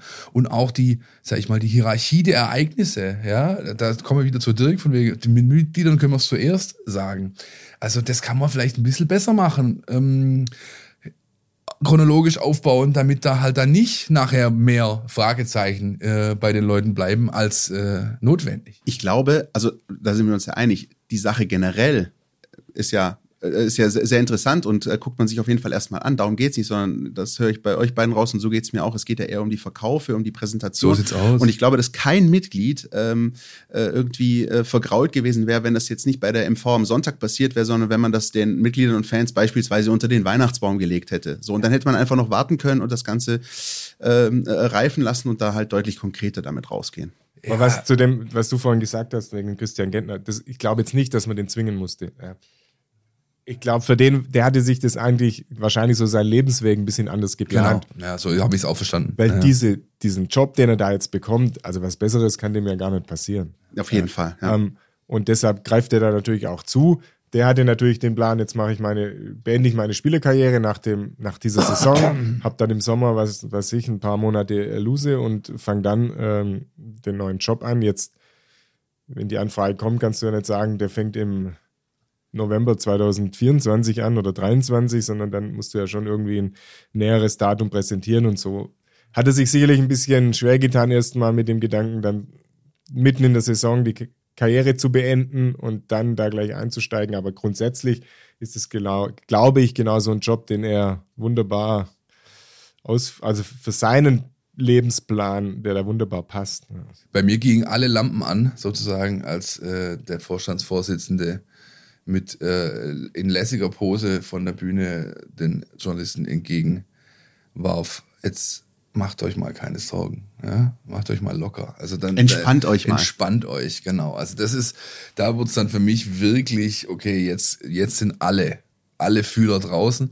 Und unterm Strich bleibt zum einen die Fragezeichen, die nicht beantwortet werden konnten, die auf konkrete Nachfragen. Unterm Strich bleibt eben aber auch, jetzt ist mit dem Sportchef halt schon, sage ich mal, eine Situation äh, geschaffen, dass die schwierig ist, ja. Also Vertragsverlängerung Missentat wollten viele Leute natürlich haben, klar, steht im Raum. Er war bei uns im Podcast, hat drüber gesprochen. Äh, er hat bei anderen Medien drüber gesprochen. Ähm, soweit ich das aus meinen Gesprächen mit Vereinsoffiziellen raushöre, ist auch die äh, da noch großes Interesse da, weiter äh, äh, mit ihm zu arbeiten, Vertrag äh, zu unterzeichnen. Aber, sage ich mal, einfacher ist es nicht geworden, durch den Sonntag und den Montag jetzt diese Verhandlungen zu führen, was ja auch Werle äh, dann gesagt hat. Wir sind beide äh, harte Verhandler, das wird lustig, ich freue mich drauf. Ja. Und wie seht ihr das? Also das, hm, ich meine, ist eine Baustelle, die du eigentlich nicht brauchst, oder? Sind wir, sind wir uns doch einig? Ne? Also ich, ich glaube, ich, ich sehe es wie du. Einerseits ähm, glaube ich nicht, dass ich an den Personalien an sich und an dem, was die machen sollen, am Ende entscheidet, ob Sven Mislintat hier bleibt nicht. oder nicht. Ja, Weil genau, sehe ich auch so, ja. Äh, Alex Wehrle hat sich entschieden, äh, keinen Sportvorstand äh, von extern zu holen. Da gab es ja auch mal andere Diskussionen und es ist ein ganz klares Votum pro Sven Mislintat, weil der das nicht wollte. Und wenn neuer Sportvorstand, dann einer aus dem internen Zirkel. So, also da sind sie schon mal quasi seiner Sicht der Dinge eher gefolgt. Ähm, dass er sich dann Werle als Sportvorstand, das Amt begleitet er ja, irgendwo Rat holen muss, um dann mit Sven Mislintat möglichst nahe äh, auf Augenhöhe zu diskutieren, finde ich auch okay. Und Absolut das sind richtig, jetzt, ja. sagen wir mal, Philipp Lahm und Semi Kedira, glaube ich, nicht die schlechtesten. Ja? Also die sind, die sind keine Transferexperten, ja. Die haben natürlich nicht ähm, ein Beraternetzwerk oder gucken sich täglich zwölf Videos an von französischen 15-Jährigen, ähm, wie die performen. Aber die haben Ahnung vom Fußball, die kennen das Geschäft, äh, die wissen, wie ein Kader aussieht, wann ein Kader funktioniert hat in ihrer Karriere und wann er vielleicht nicht so funktioniert hat. Also das sind ja schon Experten. Also da gibt es sicherlich deutlich schlechtere, die man da äh, bekommen kann. Sie sind vom VfB, also haben VfB-Vergangenheit. Ähm, also das finde ich absolut okay, dass man sich da, wie du es auch gesagt hast, Philipp, dass man sich da jemand ranholt, um auch die eigene Expertise einfach zu erweitern und dann vielleicht in diese Challenges äh, mit dem Sportdirektor zu gehen. Zumal ja Sven Missentat, vielleicht äh, darf ich den Einschub noch kurz machen, widersprecht mir, wenn ihr es anders seht, aber Sven Missentat ist ja jetzt auch einer, der sich ja durchaus auch sehr gerne Dinge, andere Perspektiven auch einholt und anhört und, und das auch äh, auf sich wirken lässt. Das ist ja jetzt ähm, auch wenn es vielleicht am Samstagnachmittag in München ein bisschen anders aussah, nicht einer, der immer zwingend mit dem Kopf durch die Wand will. Also. Ich würde fast sagen, der steht sogar drauf. Ja. ja. Ich kann mir das auch gut vorstellen. Lass den, setz den drei Stunden, vier Stunden mit Sammy Kedera in einen Raum, die unterhalten sich wunderbar über Fußball. Also kann ich mir vorstellen. Ja. Ja.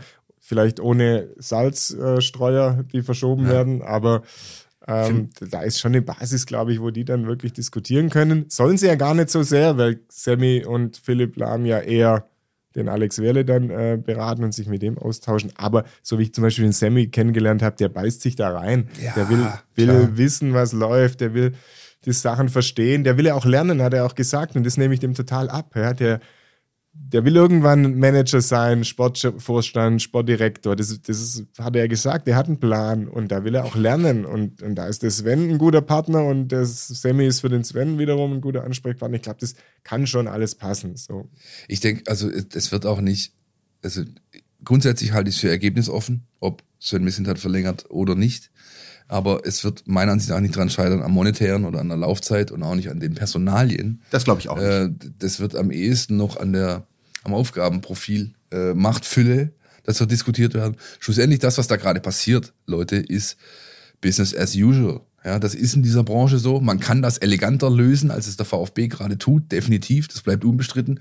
Schlussendlich haben ähm, äh, da jetzt die beiden Top-Entscheider mal schön äh, Muskeln spielen lassen. Das ist Kräftemessen. Wir haben Eier auf den Tisch gelegt, jetzt gucken sie drauf, wie sieht's aus. Ja, und, und die werden eine Lösung finden, weil grundsätzlich bei beiden, glaube ich, ähm, äh, äh, zugrunde liegt, dass sie ähm, das Beste für den Club wollen. Das ist bei Wehrles so, das ist auch bei Missentat so. Und so verwurzelt, wie, wie Missentat beispielsweise hier in dieser, dieser schönen Stadt ist mittlerweile, das gibst du auch nicht einfach so her, nur weil irgendwie, keine Ahnung, am Ende des Monats 2,50 Euro weniger auf deinem Konto sind oder sonst was. Ja? Ähm, und insofern denke ich, klar, wir werden das beobachten müssen, werden weiter darüber sprechen müssen, aber diese, sag ich mal, diese grundsätzliche Endzeitstimmung, die man beispielsweise in sozialen Netzwerken gerade äh, wahrnehmen kann, die ist vollkommen unangebracht. Das ja. ist Business as usual. Ich glaube auch, weil ich wollte es ja gerade, da wollte ich ja auch noch hin, die Personale Gentner, auch an der wird es nicht scheitern. Nein. Dass da jetzt ein mhm. Christian Gentner, erstens hat er keinen Streit mit dem, obwohl er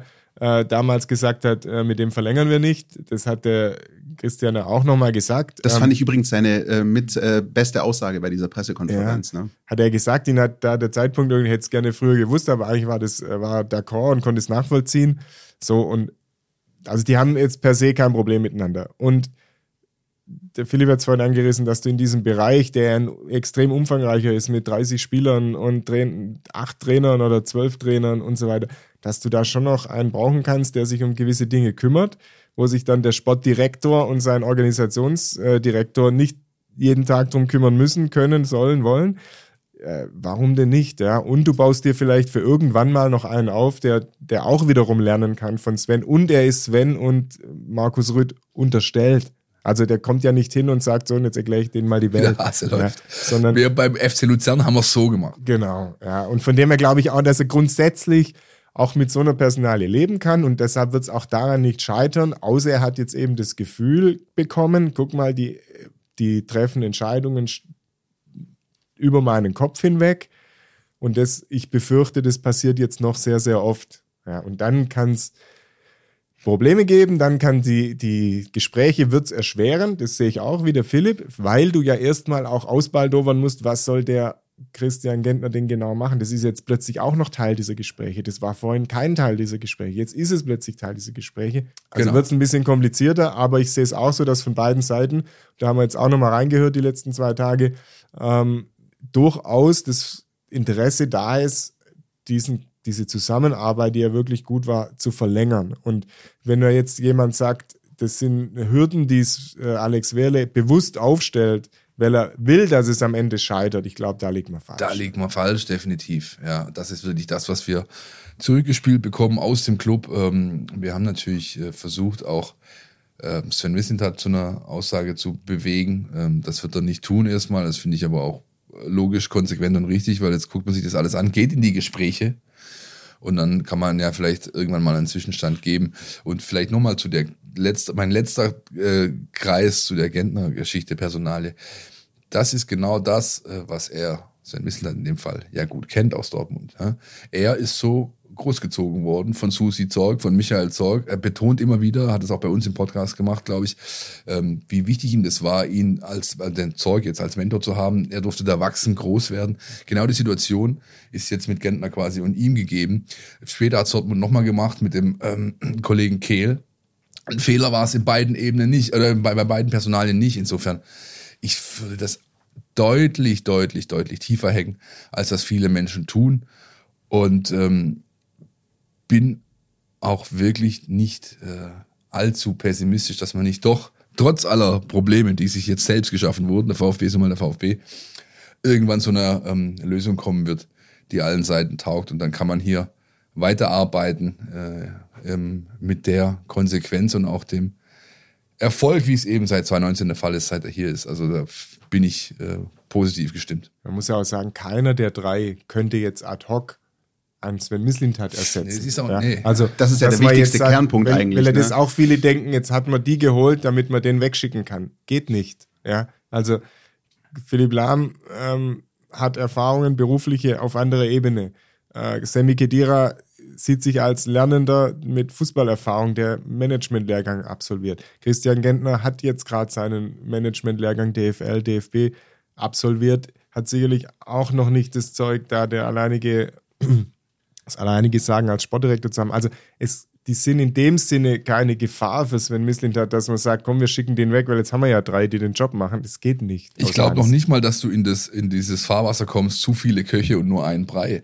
Weil schlussendlich wird's bei den äh, vier Kernentscheidern bleiben. Das sind Rüd, Mislintat, Krücken und Materazzo. Das war nämlich auch oder ist eine Konstellation, die diesen Weg seit 2019 so stark gemacht hat, dass man eben nicht mit Hinz und Kunz erst noch sprechen musste, äh, um dann irgendwas zu tun, sondern dass es ein relativ kleiner Kreis war. Ja, der wird jetzt eben erweitert durch, aber eben erweitert nur durch, sag ich mal hier, der, der Philipp Lahm hat es ja sogar, glaube ich, wörtlich gesagt, oder zumindest kam es bei mir zwischen den Zeilen so an. Hier habt ihr meine Expertise, macht damit was ihr wollt. Ja, das heißt ja nicht, dass in irgendeiner Form Entscheidungskompetenz äh, damit einhergeht. Ich glaube, da sind wir uns alle einig und ich glaube, dass es auch und hoffe auch, dass das ähm, gut rübergekommen ist. Ähm, Im Kern ähm, ist das nichts, wie Dirk gesagt hat, wo jetzt äh, Sven Mislintat befürchten müsste, dass ihm irgendjemand einen Posten wegnimmt. Aber ich glaube, es geht dann eher um dieses Gefühl oder wie, wie man sagen würde, vom Feeling her. Hat er damit noch ein gutes Gefühl oder ein weniger gutes?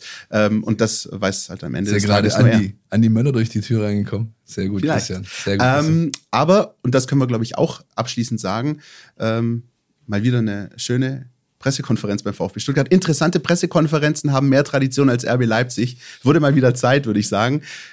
Dirk Preis, vielen Dank auf jeden Fall für deine äh, Einschätzung äh, zu dem ganzen Themenkomplex und wir bleiben da natürlich auch für euch da draußen dran. Ja, vielen Dank und euch weiterhin viel Spaß in dieser Folge. Werbung next. Kannst du das hören?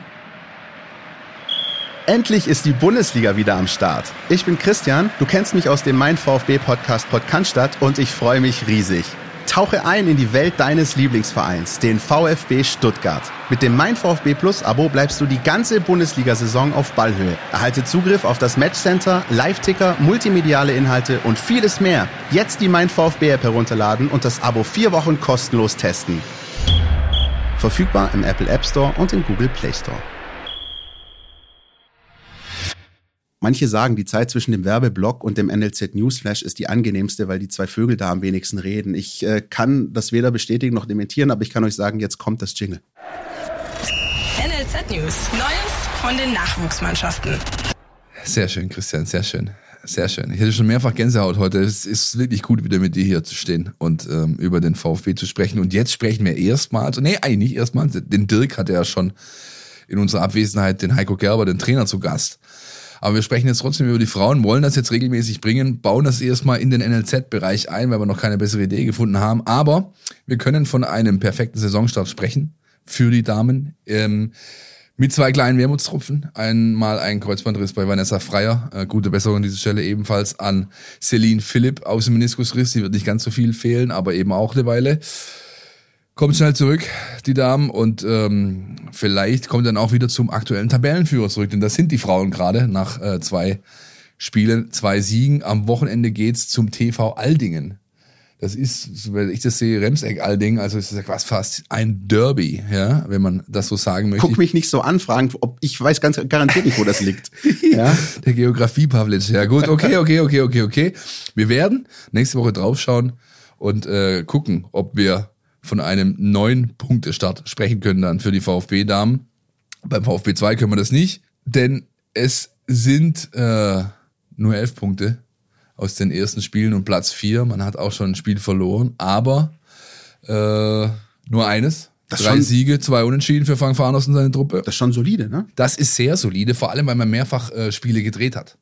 Ja, die also am Anfang, man lag, glaube ich, zwischenzeitlich auch mal hier und da 0-2 zurück, kam dann noch zu Punkten und am Abend gegen Freiburg auch da wieder ein Derby, vor Aufnahmeschluss noch nicht gespielt, 17 Uhr. Ähm, äh, wenn ihr also die Folge hört am Donnerstag, kennt ihr das Ergebnis wahrscheinlich schon. Ähm, dann geht's am Wochenende, am Sonntag im Gazi-Stadion gegen Aalen. Dann, äh, wie immer, auch im Livestream bei Leaks, ja, könnt ihr euch reinziehen.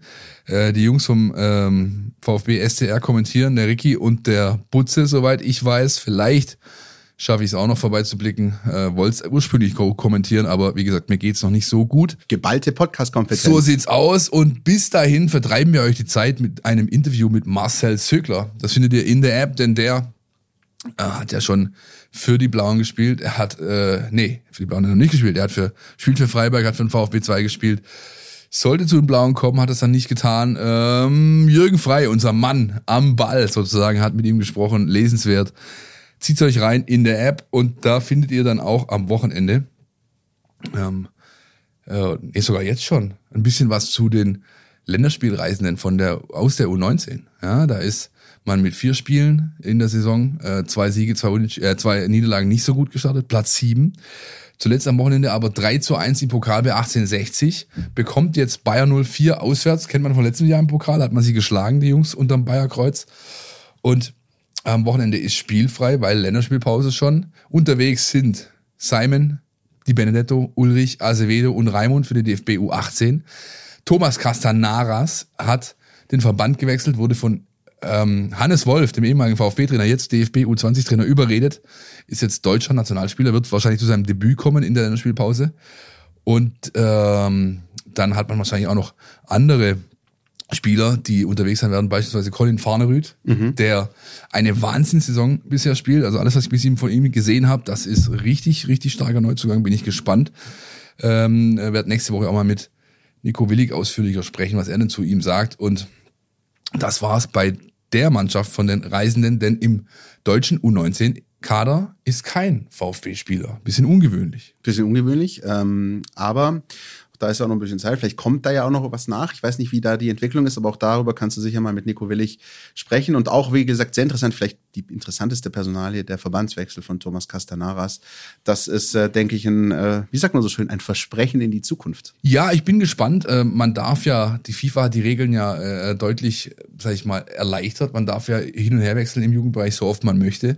Man kann sogar noch drei A-Länderspiele gemacht haben und darf dann noch final entscheiden, wenn man irgendwie, also ich habe gestern mich versucht, in die Regeln einzulesen, das ist irgendwie freakig, aber ähm, bin gespannt, wie er sich schlägt und ist dann natürlich auch eine, ja, eine, eine Auszeichnung für seine Qualität. Das erste Gespräch fand schon vor der Sommervorbereitung statt. Hannes Wolf war hier, hat mit ihm gesprochen. Dann die Sommervorbereitung, die ja richtig gut war. Haben wir ja berichtet drüber. Dann die Verletzung. Das Comeback. Jetzt war er viermal schon im Bundesliga-Kader. Materazzo sagt, ganz knapp vor dem ersten Einsatz. Und jetzt wird er vielleicht für die U20 zu ersten Einsätzen kommen. Das gilt auch für Laurin Preuß und den Spieler, den Neuzugang vom SV Waldhof Mannheim mit dem wunderschönen Namen Jarzinho Malanga. Ja? Die wurden nämlich von Christian Wück für die deutsche U17 nominiert und spielen nächste Woche in Duisburg ein Turnier gegen Uruguay, Belgien und Israel. Sehr, sehr stark. Äh, der Name wunderbar. Möchtest du noch, möchtest du noch einmal sagen, äh, wie ein Gedicht? Bevor ich noch wieder husten muss, Jarzinho Malanga. Herausragend. Das an der Stelle ähm, unser kleiner Ritt durch die anderen Bereiche äh, beim VfB Stuttgart. Und ich denke, wir werden das ähm, natürlich genauso wie ihr sehr interessiert beobachten. Auch die Länderspielpause, auch wie es bei der U21 weitergeht. Jetzt englische Woche und dann eben auch am Wochenende. Und am Wochenende findet auch das nächste Bundesligaspiel statt. Das VfB Stuttgart zu Hause gegen Eintracht Frankfurt. Und die Frage, die sich natürlich viele stellen, ist: A, feiert der erste, der VfB seinen ersten Sieg an diesem Wochenende in der laufenden Bundesliga-Saison? Ich nehme es vorweg, ich bin latent optimistisch. Und die zweite Frage ist, ähm, kommt die Marketingabteilung dann vielleicht auf die Idee, in diesem Fall T-Shirts zu drucken mit Europa League-Sieger-Besieger? Ich hoffe nicht. Ich hoffe auch nicht. Und ich bin nicht so optimistisch wie du. Ähm, was den äh, Dreier gegen Frankfurt angeht. Äh, möglich ist er, aber mh, mm, die sind schon ziemlich, ziemlich stark unterwegs. Ich Dann machen wir das wieder dialektisch. Du bringst die Anti-Argumente und ich die Pro-Argumente. Erstmal möchte ich äh, betonen, für mich ist dieses Spiel äh, ein absolutes Highlight-Spiel. Ja? Für mich, ihr könnt gerne gern die alten Folgen von uns durchhören. Ähm, ich habe das schon mehrfach gesagt.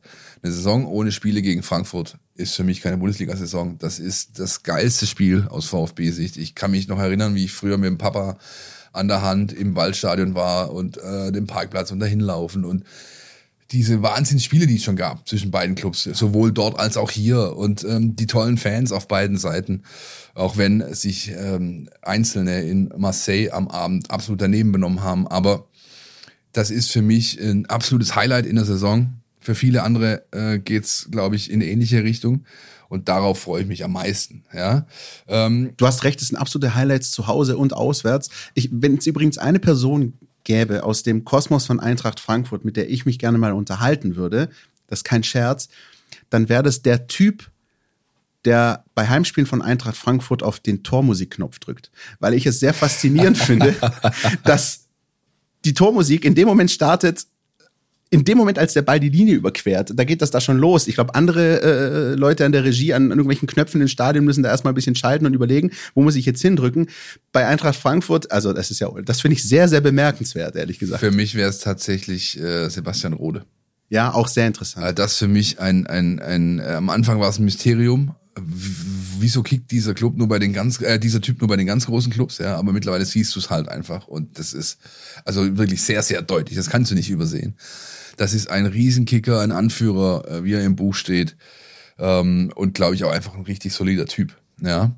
Ähm, sportlich ist natürlich auch ein Highlight. Denn Frankfurt ist nicht nur Europapokalsieger amtierender, ist Champions League Club, hat in Marseille gewonnen, auswärts unter äh, Begleitumständen, die nicht einfach sind, weil im Velodrom, unabhängig was auf den Tribünen los ist, zu kicken, ist eine Ansage, ja, wenn das voll ist mit knapp 65, 70.000, ist das ein, eine richtig irre Hütte.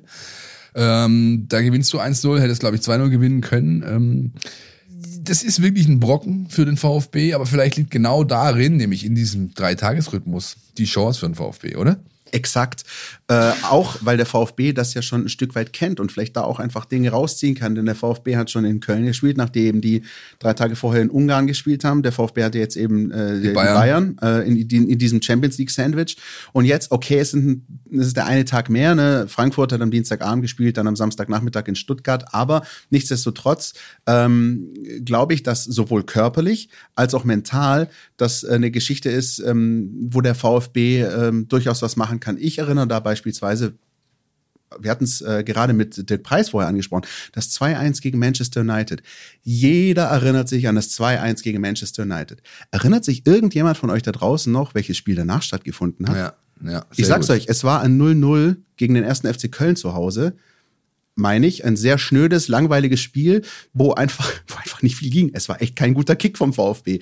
Äh, worauf ich hinaus will, nach so einem Highlight, wie es für die Eintracht ist, erster Champions League Sieg in der Geschichte, kann ich mir doch durchaus vorstellen, nicht nur, dass Oliver Glasner ein bisschen rotiert, sondern auch, dass die Spieler, die auf dem Platz stehen, mit ihren Köpfen vielleicht nicht ganz in Stuttgart anwesend sein werden. Und da sehe ich eine Chance. Wenn wir schon beim Kaffeesatz lesen sind, ja, dann äh, führe ich dagegen an, letztes Spiel vor der Pause, da knallst du halt nochmal alles raus. Ja, äh, und dann weißt du, du hast zwei Wochen ein bisschen weniger.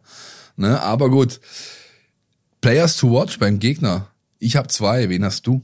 Ähm, äh, die Frage stellt sich natürlich, wer überhaupt spielen wird, aber äh, gerade Rode ist so jemand, den ich auf jeden Fall äh, im Blick behalten würde. Und dann, äh, jeder, der das Spiel in Marseille gesehen hat, äh, der Kollege aus Fernost ist mir da äh, sehr. Daichi Kamada? Ja. Ja, das ist natürlich eine Ansage, was der kickt. So letzte Saison und jetzt wieder.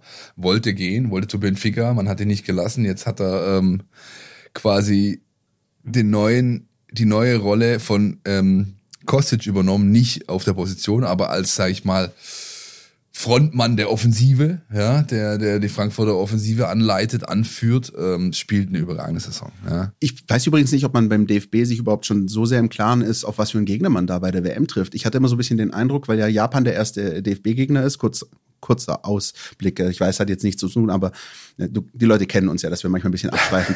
Aber ey, Bisschen. ey, die Japaner, guck dir mal den Kader an, die haben so geile Kicker in ihren Reihen. Also da ist ja, Ja. Kamada nur einer davon, beim VfB kennen wir auch mindestens einen, äh, eher sogar zwei. Ja. Ähm, auch international, Japan hat echt super Spieler Naja, die hervorgebracht. Hälfte spielt ja in der Bundesliga mittlerweile. So Ja, ja, Itakura, der jetzt verletzt ist von Mönchengladbach, dann noch dieser Abwehrchef von Schalke, dessen Namen ich noch nicht weiß, geläufig und so weiter. Ja, Also, klar, ja, der, äh, ich glaube, da wissen, einige noch gar nicht, was da für ein Brocken zum Anfang Das glaube ich auch auf die nicht. Deutschen wartet. Ähm, Aber zum mich, Spiel, äh, ja. Warte, warte, warte, warte, ich muss doch meine zwei Spieler Sag. noch bitte. Jesper Lindström, Ja. getroffen in Marseille, äh, nicht zu Unrecht in meiner Kicker Interactive 11 natürlich. Ja, den muss der natürlich den rauslassen. Mir, den muss ich mir rauslassen. Ähm, geiler Spieler, sehr filigran, feingliedrig, offensiv stark und Ansgar, der geilste Schnörres der Liga, Knauf, ja, von Borussia Dortmund zum äh, Frankfurt gekommen. Offensiver Flügelmann, ähm, das sind so die beiden, die echt für mich den Unterschied ausmachen äh, können. Knauf war, glaube ich, auch, wenn ich mich richtig erinnere, der letzte Entscheider im Spiel gegen Frankfurt, hat das letzte Siegtor für die Eintracht gemacht gegen den VfB, von außen reingezogen, dann flach ins Eck. Meine ich mich zu erinnern, nagelt mich nicht drauf fest, ihr werdet es aber trotzdem wahrscheinlich tun. Es gab- Wenn, dann info at meinvfb.de, Twitter, Facebook, Instagram, ihr wisst wo. Ich erinnere mich noch einen Kicker, der übrigens auch bei der WM dabei sein wird, äh, Aydin Rustic, der Australier. Der hat damals zwei Tore geschossen, nachdem er eingewechselt wurde in Stuttgart.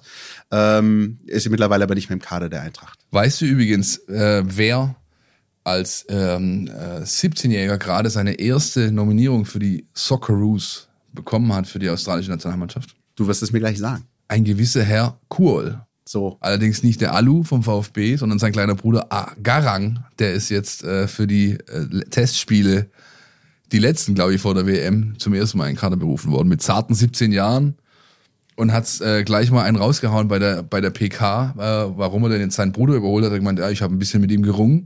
Dann habe ich mir angeguckt und gesagt, was ist mit dir los eigentlich?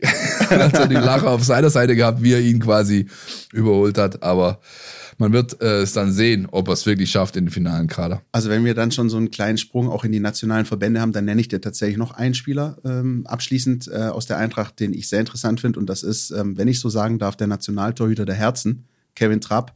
Der, ich weiß Ja. nicht, wo er eigentlich Manuel Neuer nachstehen soll. Ich weiß es ehrlich gesagt nicht. Ähm, er hält überragend, mitverantwortlich für den Europa League-Triumph. Für mich ähm, ein sehr, sehr guter Keeper. Jetzt aber das letzte bisschen, was wir über Frankfurt sprechen. Danach kommen wir nochmal zum VfB. Dafür sind wir ja da. Was sagt denn eigentlich unser Taktikexperte zu dem Spiel? Jonas, Bühne frei. Die Mein VfB Taktiktafel. Hier geht's ins Detail. Mit Eintracht Frankfurt erwartet den VfB Stuttgart eine Mannschaft, die sehr übers Pressing kommt, wie auch letzte Saison schon, und die auch flexibel aufgestellt ist im Moment. Äh, In der Champions League haben sie zuletzt mit bisschen mehr Absicherung gespielt, mit Fünferkette, ähm, davor sehr viel Viererkette. Das Ballbesitzspiel ähm, ist nicht besonders bemerkenswert, es ist eher eine Schwäche von ihnen. Ähm, da haben sie oft das Problem, dass sich die Spieler im Aufbau ein bisschen gegenseitig blockieren. Ähm, die Sechser bewegen sich teilweise sehr viel und lassen dadurch ähm, aber auch ihre Grundposition dann teilweise offen. Ähm, solche Dinge sollte der VfB versuchen auszunutzen und zumindest mit phasenweise hohem Pressing, ähm, die eben zu Ballverlusten zu zwingen. Wenn Frankfurt dann ins letzte Drittel kommt, dann können sie durchaus überzeugend sein. Ähm, die sind vorne extrem beweglich aufgestellt und flexibel. Äh, mit Kolumani zum Beispiel haben sie äh, einen Spieler, der ja eine bisschen ungewöhnliche Besetzung ist für die einzige Spitze, der sehr viel ausweicht auch. Äh, und Mario Götze ist dann auf der 10 jemand, ähm, der diesem ganzen äh, Gewusel da vorne sehr viel Balance gibt, der dann in den richtigen Momenten die richtigen Räume besetzt und äh, eben dieses Gebilde da vorne miteinander verknüpft. Das Prunkstück ist aber äh, bei Frankfurt natürlich das Pressing. Ähm, normalerweise verteidigen sie jedenfalls sehr konsequent nach vorne. Äh, sie sind eine der Mannschaften der Liga, die am meisten durchsichern. Also wenn ein Spieler auf den Ball rausrückt, dass dann äh, der nächste Spieler nachschiebt, den absichert, äh, dann noch äh, der nächste eben nachschiebt und diesen Spieler wiederum absichert und so weiter und so fort, sodass Frankfurt eben in Ballnähe immer kompakt und druckvoll bleibt. Was aber natürlich passieren kann, ist, dass dabei eben in den ballfernen Räumen äh, ihnen so ein bisschen die Spieler ausgehen und dann eben nicht mehr genügend äh, Spieler übrig sind, die diese Räume dann verteidigen können. Ähm, zum Beispiel, wenn es der VfB schafft, über Außen mal durchzubrechen, dann ist es wichtig, den Strafraum sehr schnell zu besetzen und vor allem äh, auch auf den zweiten Pfosten zu gehen, weil ihnen da eben dann tendenziell die Spieler fehlen. Äh, und nach ähnlichen Mustern kann man eben generell dieses nach vorne verteidigen von Frankfurt mit sehr viel Tiefe, sehr viel Tempo und vertikalem Spiel nach vorne kontern. Und das könnte auch der Kern der Strategie des VfB Stuttgart werden äh, gegen Eintracht Frankfurt. Vielen Dank, Jonas Bischofberger. Wie immer mit dem ich muss sagen, im Gegensatz zu uns, fundierten Einblick in den bitte. Gegner des VfB Stuttgart. Ähm, und sehr interessant, ich habe mir dieses Marseille-Spiel am äh, Dienstagabend angeschaut und ähm, äh, die haben das 1-0 gewonnen, ja. Aber, ähm, das, das klang ja gerade so ein bisschen raus, die Eintracht hat Olympique vor allem im zweiten Durchgang schon massiv Räume angeboten. Da waren im Zentrum, auch auf den Flügeln, massive Lücken. Nur weiß gar nicht, also Olympique Marseille war so schlecht. Also die kriegen im Spielaufbau echt sehr, sehr wenig hin. Da gab es nur sehr wenige Chancen. Aber allein, was es da zwischen der 60. und 90. an sich bietenden Räumen gab, war massiv. Und wenn der VfB es schafft, in die Räume reinzukommen und die zu nutzen, und das wird Pellegrino Matarazzo sich anschauen mit seinem Team, dann bin ich wieder hier positiv gestimmt. Ist für mich auch der Schlüssel, und jetzt kommen wir wirklich endgültig nochmal zum VfB, ähm, nicht nur für das Spiel gegen Frankfurt, sondern auch für die nächsten Wochen, die dann kommen bis zur WM-Pause. Äh, der VfB hat seine Waffen genau da. Umschaltspiel, Schnelligkeit, Speed, Vertikalität. Ja, das heißt, du bist jetzt immer wieder mal in Ansätzen gesehen, aber noch nie so über 90 Minuten. So kam es mir zumindest vor, wenn ich wirklich nicht alles äh, gesehen habe in voller Länge durch äh, den Krankenhausaufenthalt und so weiter. Aber ähm, ich hatte das Gefühl, äh, dass da noch nicht alles ausgeschöpft wurde, was man ausschöpfen kann. Da spreche ich insbesondere äh, den Kollegen Silas an, aber eben auch so Jungs wie beispielsweise Perea, der bisher von der Bank oft kam, noch nie in irgendeiner Form ein Faktor war, für mich zumindest nicht. Tomasch. Tomasch spielt weit unter seinen Möglichkeiten. Da muss äh, definitiv eine Schippe drauf. Und wiederum äh, positiv hervorzuheben ist äh, für mich der, den wir in unserer Saisonprognose noch als Spieler der Saison äh, äh, intronisieren wollten, sozusagen, Chris Führig, der macht das gut. Auch, aber auch er hat noch, finde ich, oftmals so, sag ich mal, Szenen, Elemente drin, die eher verzögern, als eben diese Vertikalität zu fördern mit Speed. Ja, ähm, ähm, das, das muss besser werden, weil sonst hast du ja, tendenziell einfach weniger Möglichkeiten, auch Tore zu erzielen. Ja, der VfB ist aktuell keine Mannschaft, der jetzt sauber aus dem Positionsspiel agiert, aufbaut und dann plötzlich stehen drei Mann im 16er und einer muss nur noch einen Fuß hinhalten. Das ist der VfB gerade nicht, sondern er ist eine Mannschaft, die mit schnellen Vorstößen zum Ziel kommen muss. Und die sind mir noch nicht ausgeprägt genug. Man könnte fast sagen, bei all den eben genannten Spielern, äh, Perea, Tomasz, äh, Silas, Führig, eine Prise mehr Dinos Mavropanos und dann läuft das. Ja, The Greek Freak habe ich gestern Abend irgendwie. Ich habe nicht, ich habe nicht äh, Marseille gegen ähm, Frankfurt zu Ende geschaut, sondern ich bin auf äh, Magenta Sport geswitcht und habe mir dann Deutschland gegen Griechenland im Basketball angeschaut. Ein Wahnsinnsspiel. Ja, und äh, nichtsdestotrotz, Mavropanos macht das sehr gut. Ja. ja macht das sehr, sehr gut. Ähm, vor allem also nicht die Art und Weise, wie er es macht. Also diese Wucht und das Galoppierende und jetzt gehe ich und mache den Lucio und alles geht mir aus dem Weg, sonst, fällst, sonst bist du fällig. Sondern was mir am meisten gefällt, und da hat er eine signifikante Entwicklung vorzuweisen im Vergleich zur letzten Saison, ist die Auswahl der Momente. Exakt. Exakt. Das ist äh, sehr wohl bedacht. Er macht das nicht kopflos. Er schaut genau, äh, wann ist die eine, die zweite Situation, vielleicht wann ich das machen kann und dann versucht das. Aber er würde nie diesen Raum aufgeben und dann äh, hinten alles offen lassen, damit äh, der VfB dann wieder in den gefährlichen Gegenzug kommt. Das ist mir auch aufgefallen, wie überhaupt ich in den ersten Saisonspielen, auch wenn der VfB noch keinen Sieg äh, gefeiert hat, aber ich finde, wenn du es anders siehst, widersprich mir, aber ich finde, der VfB legt eine durchaus reifere defensive Stabilität hin. Also auch nochmal mit Blick auf das Münchenspiel, wenn Pellegrino Matarazzo sagt, wir müssen leiden. So viel haben sie eigentlich gar nicht leiden müssen, weil sie es defensiv ganz ordentlich gemacht haben. Also da habe ich schon einen Schritt nach vorne gesehen. Ja, liegt für mich aber eher im Gesamtverbund, denn in der letzten Reihe. Ich finde, der VfB hat da echt ein Thema weiterhin. Er hat letzte Saison sehr viele Tore bekommen, er hat vorletzte Saison sehr viele Tore bekommen und er ist auch jetzt schon wieder. Das sind sieben, äh, glaube ich. Ja, aber ähm, ähm, hier und da, es ist nicht die Menge vielleicht, aber es ist hier und da, für mich waren es zehn dabei, da muss ich sagen, hey, irgendwann müsst ihr mal ein bisschen in sich in euch geschlossener werden, da hinten drin, ja. Mm, ist definitiv was, was man nicht aus dem Auge verlieren sollte, finde ich, denn bisher, wie gesagt, da schließt der Kreis, waren sie halt nicht so stark, dass sie sagen können, wir schießen einfach ein Tor mehr ne, als der Gegner. Also glaub, das, was wir bekommen haben. Ja. Ich glaube, dass auch vor dem Hintergrund ähm, gerade dieses Spiel gegen Eintracht Frankfurt sehr, sehr richtig kommt, äh, sehr, sehr gelegen kommt. Ähm, viele Komponenten, die wir gerade versucht haben, so ein bisschen einzuordnen. Und dann ist auch wieder Länderspielpause, wo wir dann in der nächsten Woche auch mal wieder zum ersten Mal so ein bisschen Luft holen können und anschauen können, auch datenbasiert und auch ähm, nicht so datenbasiert, wo denn der VfB steht, wo er vielleicht besser ist, wo er vielleicht schlechter ist, wo die Baustellen sind. Ähm, und ja, ich meine, wir müssen uns nichts vormachen, ne? wenn, wenn sie das halt jetzt am Samstag nicht gewinnen, dann haben sie einfach noch keinen Saisonsieg und dann wird's halt immer ein bisschen grummelig und mummelig, aber ähm, ich bin tatsächlich guter Dinge. Ich, ich bin der Meinung, ich tippe, dass der VfB dieses Spiel 2-1 gewinnen wird. Ich hatte vor kurzem äh, das Vergnügen, mit einem Freund meines Vaters zu sprechen, der mit ihm immer die Spiele schaut. Die sind ja so eine Männerrunde, Rentnerrunde, die gucken die Spiele und so weiter. Und er sagte mir, aber ich, eigentlich der jetzt auch lange, wenn sie 30 Mal Unentschieden spielen. Dann verlierst du zwei, gewinnst zwei, hast 36 Punkte, das langt heutzutage. das habe ich meinem Bruder gesagt. Ich habe ihm das im Spaß genauso gesagt. Du, du kannst auch 31 Mal Unentschieden spielen ja, und dann ja, ja, gewinnst halt das letzte noch. Das ne? sind die absolute Stammtischrechnungen. Großartig. Ja, gut. Also, liebe Leute, das war die 125. Podcast-Folge. Ich hoffe, ihr hattet Spaß. Wir hatten, halt, Zahlendreher. Die 215.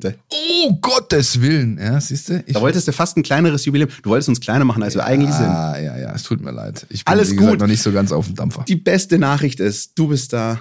Wir beide sind da. Ihr hört uns hoffentlich zu und äh, bleibt weiter treue Hörerinnen und Hörer. Ähm, wir, das können wir, glaube ich, abschließend einfach nochmal sagen freuen uns wahnsinnig über das, was wir da auch an Zuschriften, an Nachrichten, an persönlichen Botschaften bekommen haben. Bei mir ist tatsächlich auch mal vielleicht die eine oder andere Träne gekullert, das gebe ich gerne oh, zu. Christian. Äh, weil das äh, schon ähm, auch schön ist, wenn man dann merkt, dass ähm, das, was man macht, dann auch geschätzt wird. In diesem Sinne, Philipp, ich ähm, hier, ihr, ihr seht es nicht, weil ihr uns nur hört, aber ich nehme dich gleich in den Arm äh, und ähm, dann hören wir uns nächste Woche wieder. Schön, ciao, dass du wieder ciao, da Leute. bist. Macht's gut. Ja, ebenfalls, Christian, ebenfalls. Macht's gut. Bis nächste Woche. Tschüss. Stadt. Der Mein VfB Podcast von Stuttgarter Nachrichten und Stuttgarter Zeitung.